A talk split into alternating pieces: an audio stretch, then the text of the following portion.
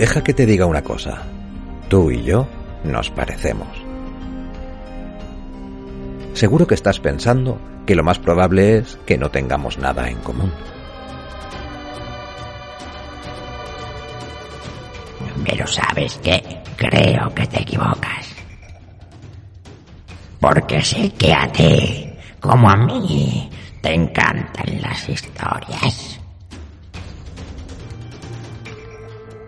Historias en la pantalla de un cine o en la comodidad de tu sofá. Escondidas en las páginas de tu libro favorito. En la viñeta de un cómic o en la tarima de un escenario. Historias. Te llenan, te conmueven, te estremecen.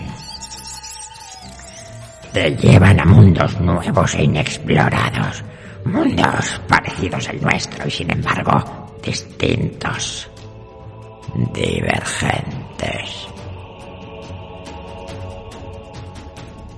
Sé, sé que a ti, como a mí, como a tantos otros, te fascinan las historias. Por eso me gustaría proponerte algo. Acompáñame. Toma asiento, cierra los ojos. Escucha.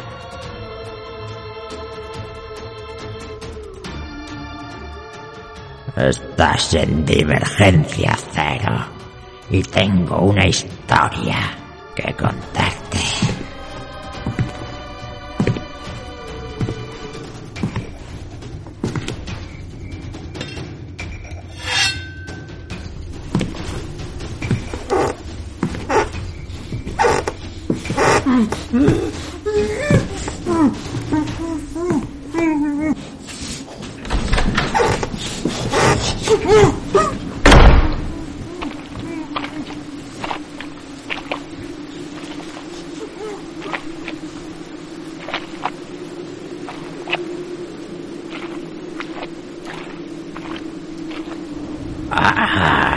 Bienvenidos al primer especial de Halloween de Divergencia Cero. Como decía mi amigo el conde, pasen, pasen, pasen libremente y dejen parte de la felicidad que traen consigo.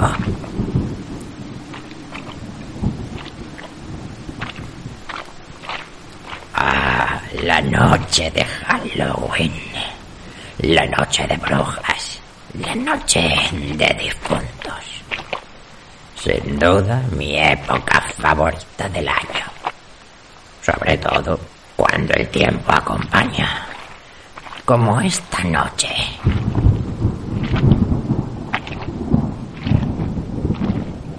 Una noche ideal para pasear por el cementerio.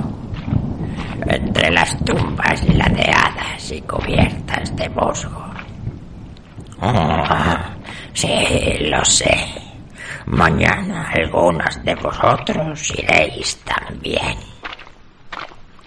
Pero si lo hacéis, recordad que hay una hora en la que debéis abandonar el campo santo.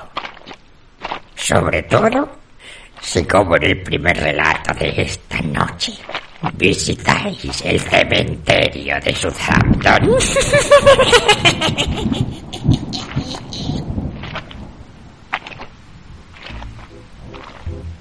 La obligación de un caballero inglés.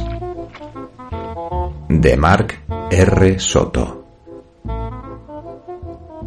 Si hay un cementerio típicamente inglés en Gran Bretaña, es, sin duda, el pequeño cementerio de Southampton.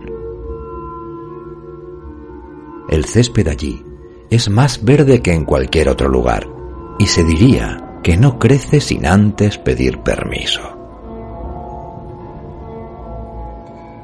Su visita es altamente recomendable, pero evite ir a la hora del té. El encargado, que sabe que la muerte no es cosa que detenga a un auténtico caballero inglés, a las cinco cierra las puertas de forja. Después vuelve a casa, sincronizando sus pasos con el sonido que producen las lápidas al desplomarse sobre el césped.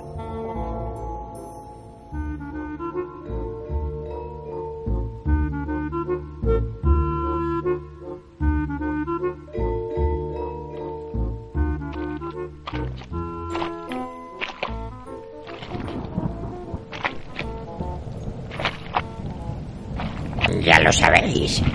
Si alguna vez visitáis un cementerio inglés a las 5 de la tarde, más vale que llevéis pastitas para el té. De lo contrario, vosotros seréis las pastitas. Porque si algo he aprendido durante mis años de vagabundear por los cementerios a medianoche, que cuando los muertos vuelven a la vida, siguen muertos pero de hambre. ¿No me crees? Creo que esto será mejor que os lo cuente uno de esos muertos de sesos podridos.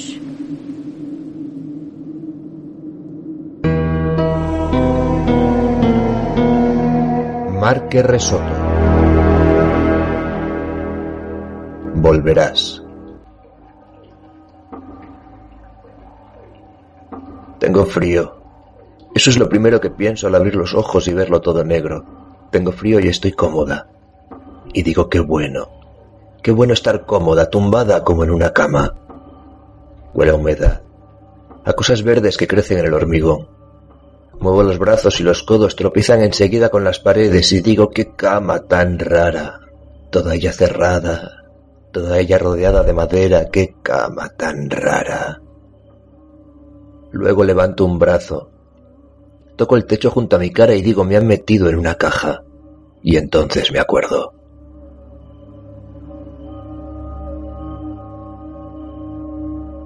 Enrique está triste porque me he puesto muy mala. Recuerdo cómo llora Enrique. Enrique llora como si se derritiera todo él por los ojos. Yo intento decir, cariño, no llores, pero él sigue llorando mientras conduce el coche por el sendero de grava, por la carretera, por la ciudad a oscuras hasta la universidad. Me saca del asiento de atrás y me lleva en brazos por el sótano de la Facultad de Medicina mientras...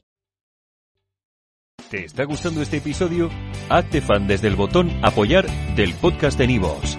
Elige tu aportación y podrás escuchar este y el resto de sus episodios extra. Además, ayudarás a su productor a seguir creando contenido con la misma pasión y dedicación.